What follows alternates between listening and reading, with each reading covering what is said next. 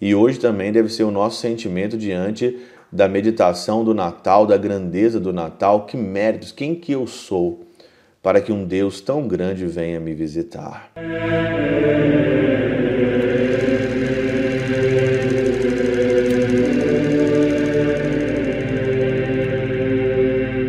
Pai, do Filho e do Espírito Santo. Amém. Olá, meus queridos amigos, meus queridos irmãos. Nos encontramos mais uma vez aqui no nosso Teoses. Viva de Coriezo, Percor Maria.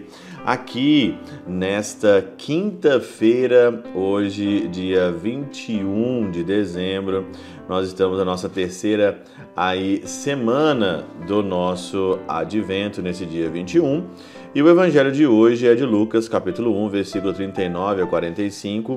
É aquele evangelho onde Maria, depois que o anjo anunciou a ela que ela ia ser a mãe do nosso Salvador, e ela então ali é, deu o seu fiat, o seu sim, ela sai imediatamente, apressadamente para as regiões montanhosas. Esse tema também foi o tema da Jornada Mundial da Juventude em Lisboa, em Portugal. E esse tema então foi é, bem difundido, né, lá na jornada com o Papa João Paulo, com o Papa Francisco, aliás. E interessante a gente é, meditar que no hino da Jornada Mundial da Juventude dizia que há uma pressa no ar. Há uma pressa no ar, e de fato há uma pressa de fato no ar, né? Só que hoje eu gostaria muito de, de meditar com vocês aqui é, aquela declaração, né, de principalmente de Isabel, que Isabel não se sentiu ali digna, né? Como pode vir até a mim a mãe do meu Salvador? E Santo Ambrósio tem um comentário na Catena Áurea que ajuda a gente na nossa meditação, que é o seguinte: não diz isso por ignorância, pois sabe que é pela graça e pela operação do Espírito Santo que a mãe do Senhor saúda a mãe do profeta para proveito de seu filho.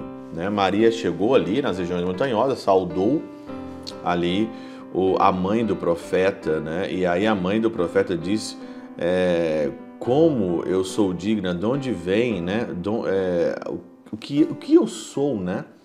para que a mãe do meu Salvador venha até mim. Mas para manifestar que isso não se deve a méritos humanos, mas ao dom da graça divina, diz: Donde a mim, isso é, com que direito, por quais atos, por quais méritos a mãe do Salvador vem até mim. E olha, se a gente pega esse contexto da meditação de hoje, a gente coloca isso no Natal, a minha pergunta no Natal também é essa: o que nós somos nós? O que nós fizemos para ser aqui é, digno do Filho de Deus vir até nós, nascer na manjedoura de Belém? Quem é você? Quem sou eu? Se você pensar um pouco, se você refletir um pouco nesse Natal, você vai ver que nós não tínhamos merecimento nenhum de um Deus que não se apega à sua condição divina, que se rebaixa que vem até nós, que assume a nossa condição humana, tudo semelhante a nós, menos no pecado, ele vem até nós. Quando eu penso na Eucaristia, por exemplo, todas as vezes eu sou indigno, né?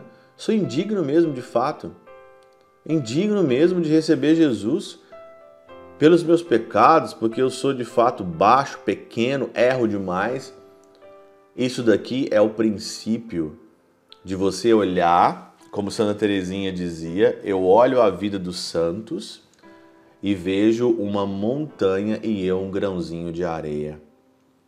Eu me comparo contigo, mas eu sinto até vergonha, Senhor, porque eu sou tão pequeno. Na realidade, o Senhor nasceu pequeno na manjedoura de Belém para nos constranger. O seu amor nos constrange.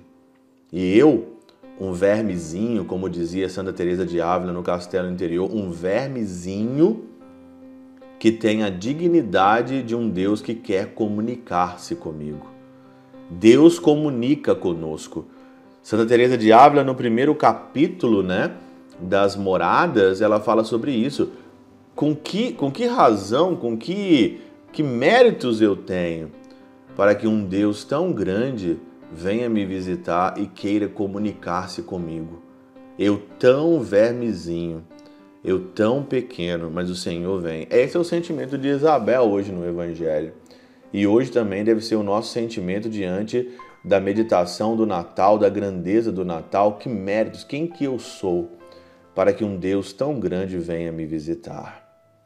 Pela intercessão de São Chabel de Mangluf, São Padre Pio de Peutrautina, Santa Teresinha, do Menino Jesus e o Doce Coração de Maria, Deus Todo-Poderoso vos abençoe, Pai, Filho e Espírito Santo, Deus sobre vós e convosco permaneça para sempre.